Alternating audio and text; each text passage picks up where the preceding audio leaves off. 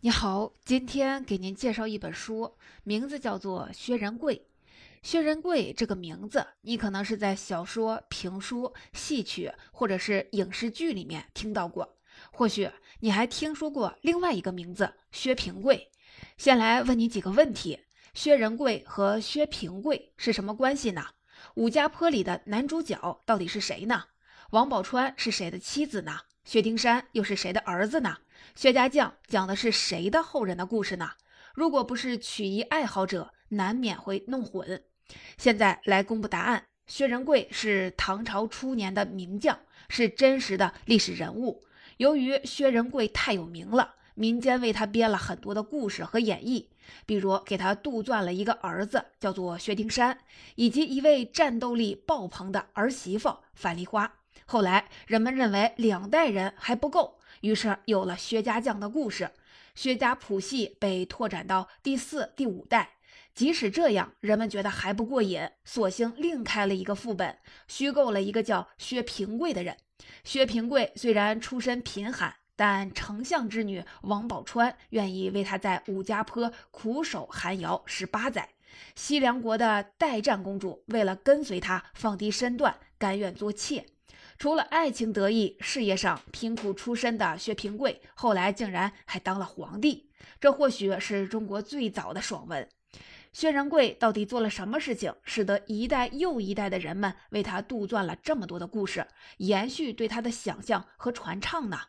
今天的这本《薛仁贵》是一部考据严谨的历史文化研究著作，作者黄约瑟先生是著名的隋唐史学者。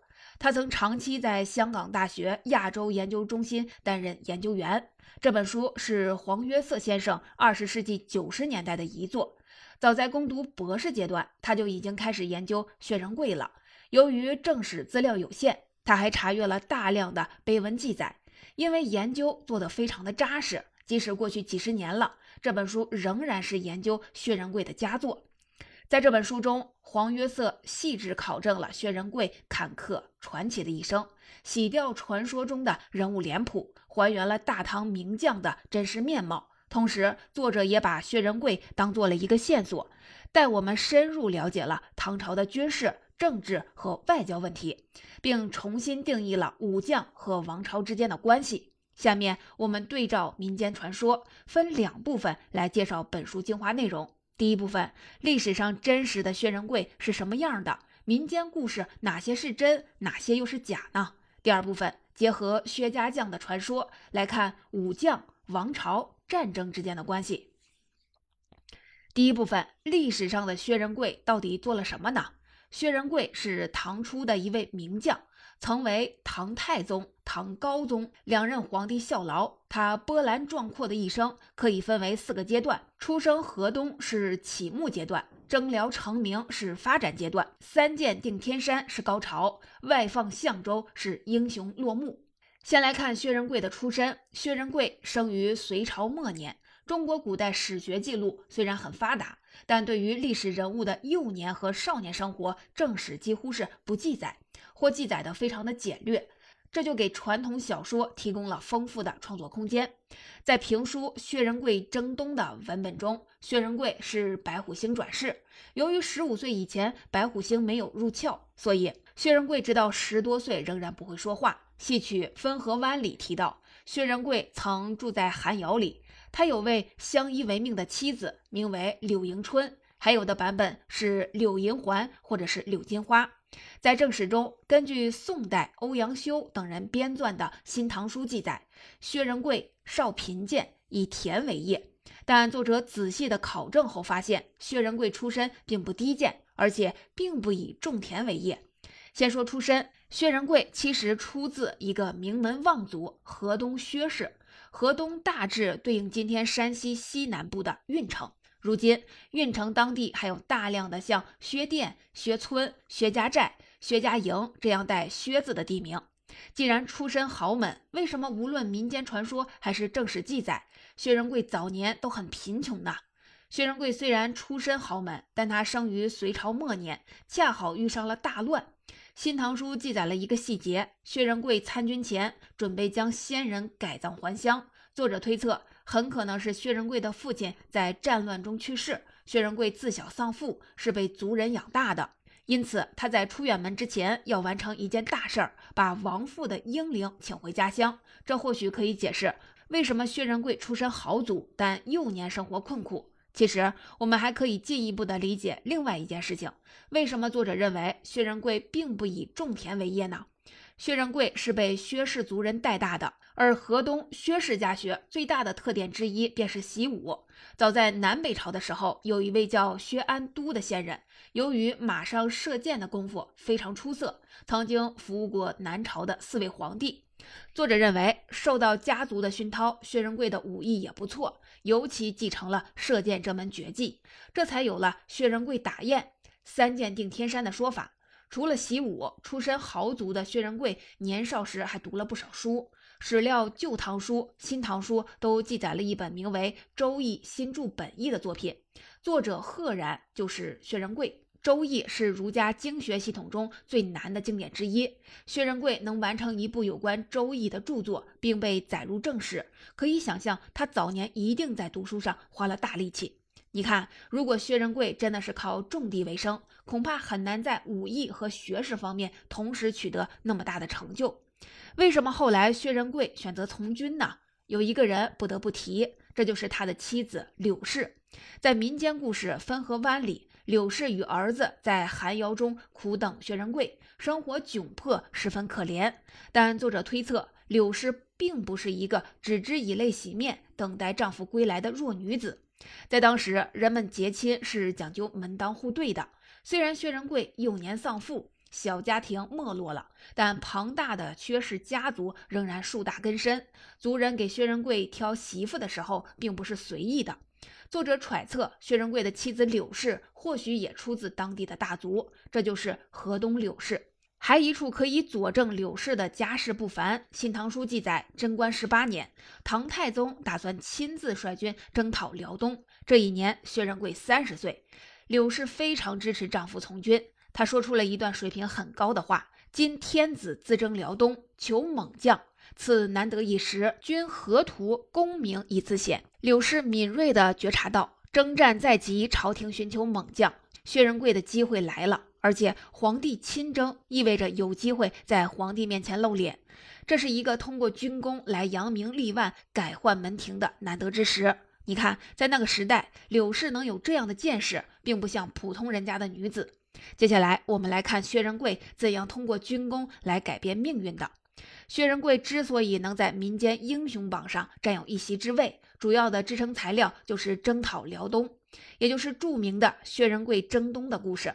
故事的开篇是李世民夜半梦贤臣。话说一次，唐太宗梦到自己在打猎，途中遇到了一位青脸红发的敌军将领，骑马追杀他。李世民的坐骑陷入了淤泥，眼看就要丧命。千钧一发之际，一员猛将前来救驾。他救起李世民之后，连人带马跳入了水中，钻进了一个大龙口中，只留下了四句诗。李世民梦醒后，让人把诗中的谜语解开，得出了薛仁贵这个名字。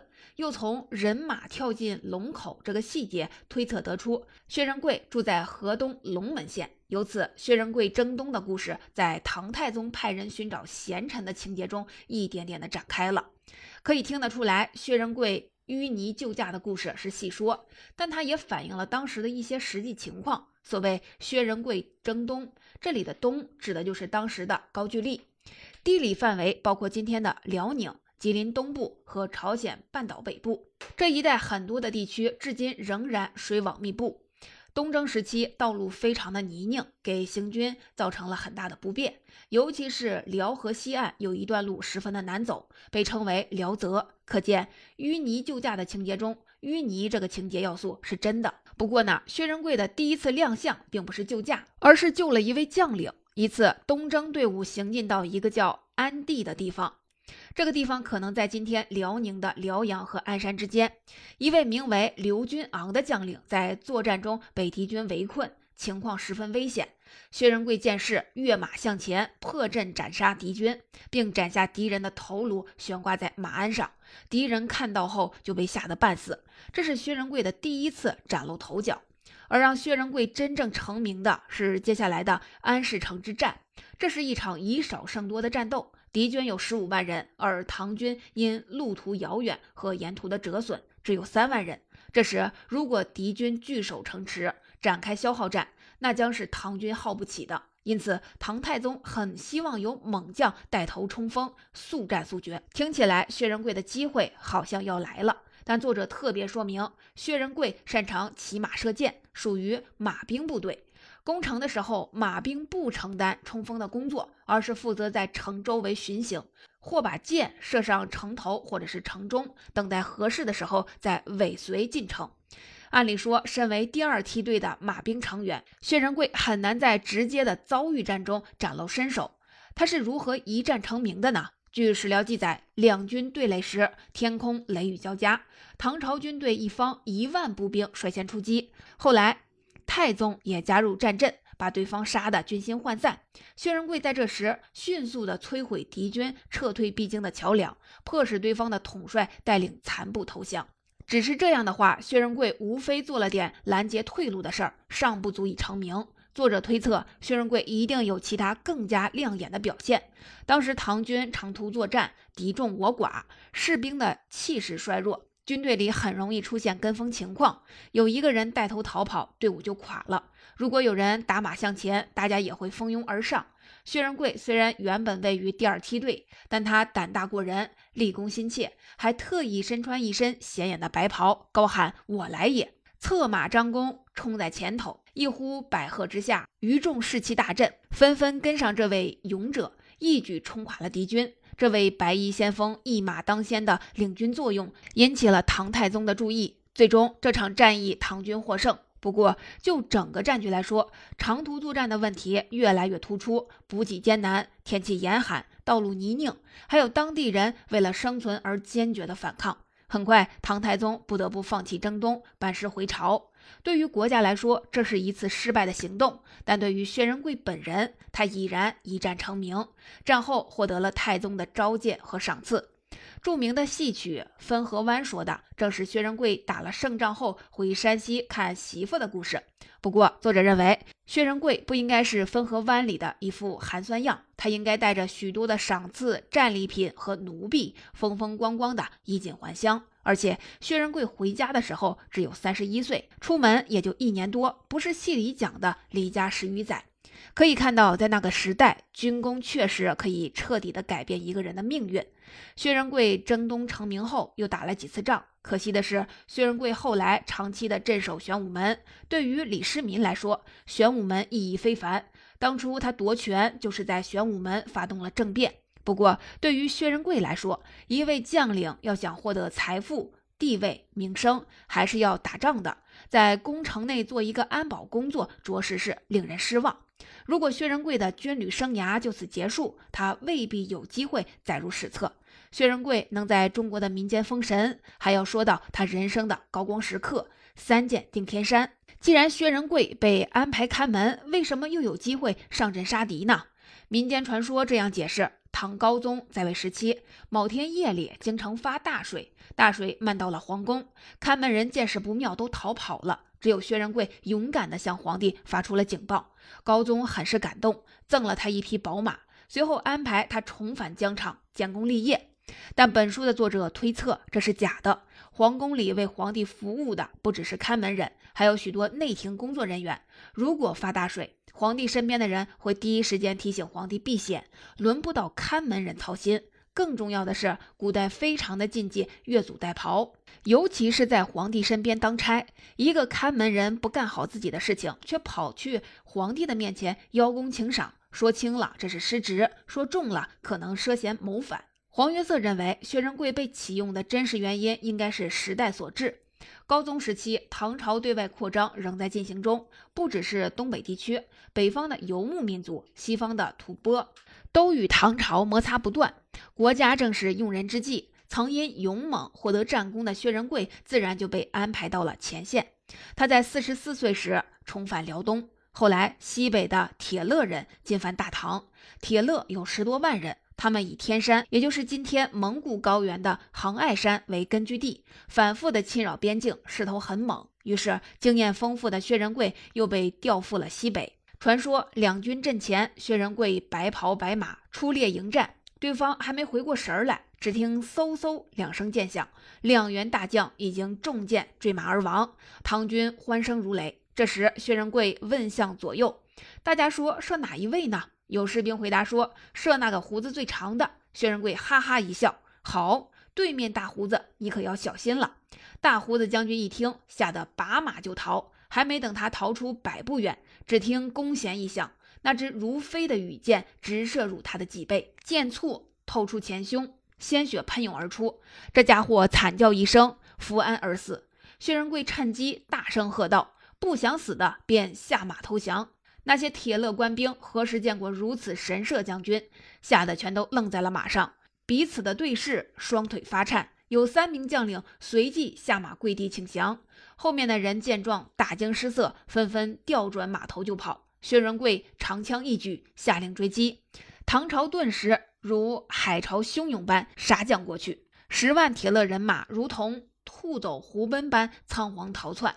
此后，军中便流传了一首歌谣：“将军三箭定天山，战士长歌入汉关。”薛仁贵真如传说中这么厉害吗？作者认为，面对数十万规模的铁勒人，朝廷绝不会让薛仁贵领一支人马单独的对抗。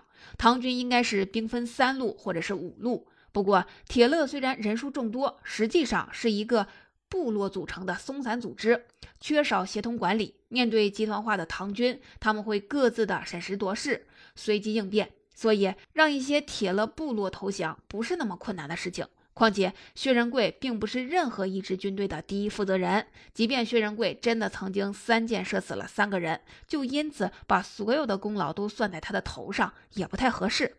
但无论如何，民间把无上的荣誉都给了他，这是薛仁贵一生的高光时刻。这一年，薛仁贵四十八岁。但与此同时，薛仁贵的一些问题也逐渐的暴露了。面对铁勒投降，唐军的策略是不接受，而是执意的派兵进攻。目的是想掠夺人口，赏赐官兵。薛仁贵便做了一件让后人诟病的事情，就是坑杀来投降的敌军。随后，许多麻烦的事儿接连出现。唐军追击铁勒，但被对方击败。紧接着，唐军的补给又出了问题，军中一度出现了人吃人的现象。回朝后，又有官员弹劾薛仁贵，说他在战争期间跟敌人交易，并借机收受贿赂。由于当时的唐朝还在扩张中，薛仁贵还有用武之地，高宗并没有追究，只是将他将功折过。对于古代的军人来说，能打胜仗就意味着一切，不仅名利双收，连道德污点也可以被忽视。当然，这一切的前提是能打胜仗。薛仁贵戎马一生，最后却被流放到象州，也就是今天广西桂林的南部。他是如何落得如此下场的呢？六七三年，薛仁贵六十岁。对于中国人来说，花甲之年是人生一个重要的节点。但这一年，薛仁贵再次打了败仗。之所以用“再次”这个词，是因为从三箭定天山之后的十多年，他基本上就没有取得过大的胜利。在西部，薛仁贵领兵对抗吐蕃，刚取得了一点胜利，便被四十万的吐蕃军队反杀。在东北，唐朝军队联合朝鲜半岛的新罗等势力，总算是灭掉了高句丽。但转瞬间，新罗竟然做大了，薛仁贵又奉旨领兵讨伐新罗，也连连的失败。虽然说胜败乃兵家常事，但或许是常年在外苦战。后来的薛仁贵有了残暴贪婪的陋习，当战事推进顺利的时候，残暴贪婪或许可以被视为将领的性格特点，皇帝可以包容，朝中的同僚也能够忍让。但军事成果颗粒无收的时候，这就成了别人弹劾他的把柄。纵然皇帝赏识他，也不得不给其他的朝臣一个说法。最终，年过花甲的薛仁贵被外放到了相州。虽然后来唐高宗多次的大赦，薛仁贵也得以从南方返回，但年迈的身体已经无法再给他的履历添彩了。薛仁贵在七十岁去世，属于他的时代结束了。第二部分，一个人能在历史上留名，有的时候不仅要靠自己的努力，也得有后人的继承和发扬。薛仁贵之所以在民间有那么大的名气，很大程度得益于薛家将的故事。在中国古代小说界，薛家将与杨家将胡家将，并称三大家将小说。直到今天，薛仁贵东征、薛丁山征西、樊梨花征西、薛刚反唐，仍然是戏曲舞台上的常演剧目。在民间的传说中，薛家将世代忠良，征讨四方，好像没有薛家将，李世民他们家的大唐江山就坐不稳了。真实的薛家将是什么情况呢？传说薛仁贵的儿子名叫薛丁山。西凉侵犯大唐国境，薛丁山主动请缨。后来，薛丁山认识了战斗力爆表的樊梨花，二人一同征讨西凉，为国效力。薛丁山和樊梨花都是虚构人物，不过历史上薛仁贵的后代的确出了不少武将，最有名的是他的儿子薛讷。史料记载，薛讷是薛仁贵在玄武门当差的时候出生的。或许是由于父亲的功业，薛讷后来当了蓝田县令。蓝田县是现在陕西西安附近的一个县，在唐朝这里是京城周边，在蓝田当县令也算是一个好差事。由于是将门之后，薛讷后来的人生轨迹与父亲类似。武则天把薛讷调任到了东北地区，这里是薛仁贵曾经战斗过的地方，他的威名仍在。让薛讷在此子承父业，或许是一个不错的安排。后来，唐玄宗把薛讷调去负责西域和吐蕃的战事，这段经历后来在民间演化出薛丁山征西的故事。当初薛仁贵戎马征战一生，总归是有所建树。可惜薛讷的官虽然是越做越大，但一生并没有什么特别出色的战功。薛丁山征西的主要情节都是后人杜撰的，甚至由于有的情节太离奇了，人们直接把主角的名字换成了薛丁山，所以后人更熟悉薛丁山这个虚构的男主角，而忘记了薛仁贵的儿子其实是薛讷。薛家将系列还有一个故事非常的精彩，这就是薛刚反唐。大致的内容是，薛丁山的三儿子薛刚性格顽劣好斗。长大成人后，误杀了太子，甚至把皇帝也给吓死了。这时，武则天借机逆天称帝，并且活埋薛家三百多口，只有薛刚、薛强两兄弟以及薛刚的母亲樊梨花活了下来。薛刚为报国仇家恨，从西凉借兵，带着自己的儿子辅佐中宗李显，废掉武后，恢复唐朝。薛家惨死的英魂也得以昭雪。这个故事里不只有民间的想象，其实也有历史的影子。武后乱政和中宗复位都是正史里记载的事情。看来薛家将的创作者们并没有完全架空虚构，而是以历史大脉络为基本框架，选择性的创造了亮点。其实，在真实的历史中，薛仁贵后人还真有反唐的。薛仁贵的长子是我们刚才提到的薛讷，他的第五个儿子叫薛楚玉。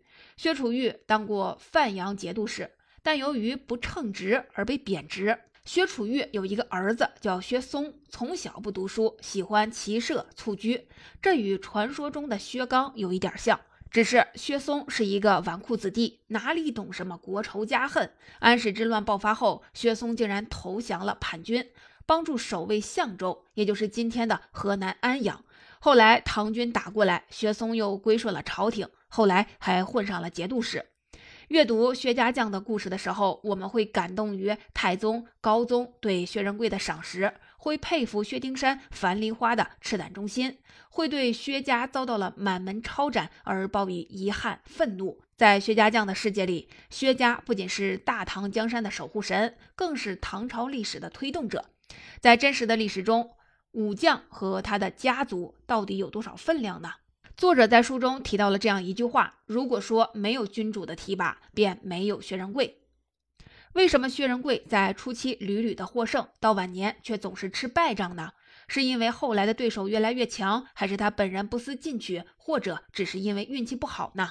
其实，薛仁贵乃至整个薛家，只算得上唐朝军事外交史的一个注脚。阅读历史，你就会发现。薛仁贵戎马生涯的起落，几乎与唐王朝在对外军事上的进退是合拍的。我们试着将唐代前半段的历史和薛家三代人的经历做一个比对。唐高宗到唐太宗初年是唐朝的建国与统一时期，这时活跃在军事舞台上的是李靖、李绩这样的第一代军将。薛仁贵还没有成年，从唐太宗中期到唐高宗中期是唐朝开疆拓土时期，薛仁贵正好赶上了唐朝对外扩张最迅猛的年代。战功卓著的不只有薛仁贵，还有刘仁轨、裴行俭。他们都是大唐第二代军将，也是最幸运的一代。高宗末年到武则天执政时期，唐朝的对外扩张已经劲头不足了，而一次次对外扩张反而把周边松散的族群训练成一支支可以跟唐朝军队抗衡的强大力量。到了唐玄宗时期，这些力量已经强大到可以影响唐朝国运。安史之乱的爆发以及之后的平定，就是这些力量参与的结果。薛仁贵的晚年以及儿子薛讷的一生，正好处在这个时期。不只是薛家父子俩再难立功了，唐朝第三代的将军也同样如此。总结到这里，这本书的精华内容就为您解读完了。最后，我们思考一个更大的问题：在中国的古代，战争和将领到底是什么关系呢？将领是王朝统治者抵御外敌入侵、对外发动战争的武器，同时将领也需要战争来展示他们的存在价值。其实，中国古代的文官和武将有完全不同的利益出发点。当初唐太宗亲征辽东时，朝中的文官几乎全部反对。宰相房玄龄主张停止出兵，建议大夫褚遂良认为不要轻率从事。这不只是因为打仗需要考虑后勤、考虑民意，从群体利益角度考虑，文官之所以大胆地反对战争，是因为他们是靠国家的财政供养的，而战争会影响财政的稳定运作，造成前线优先供给，进而影响文官的利益。而军人不一样。唐代的军人虽然也有国家定期的补给，但要想晋升，就需要打仗。即便没有获胜，士兵可以在战乱中抢掠财物。史料记载，薛仁贵的族人薛万彻参加了攻打吐谷浑的战争，获得了各类的牲畜二十万。后来攻打薛延陀，又缴获马匹一点五万。皇帝虽然也会批评几句，但不会进行实质性的惩罚。回到本书的主角薛仁贵，前面提到他有两个突出的特点。一个是残暴，一个是贪婪，这两点在他的晚年表现得过于突出。或许残暴贪婪并不是他个人的性格缺陷，而是那个时代长期军旅生涯造就的结果。只是薛仁贵太出名了，薛仁贵甚至成为了一种符号。这个符号聚集了过分夸张的荣誉，也不可避免地凝结了唐代将领的共同缺点。薛仁贵的经历其实是同时代军事外交史的一个写照。薛仁贵的一生起起伏伏，正反映了那句话：“时势造英雄，国家强则国民强。”每一个人的荣辱安危都与国家的命运息息相关。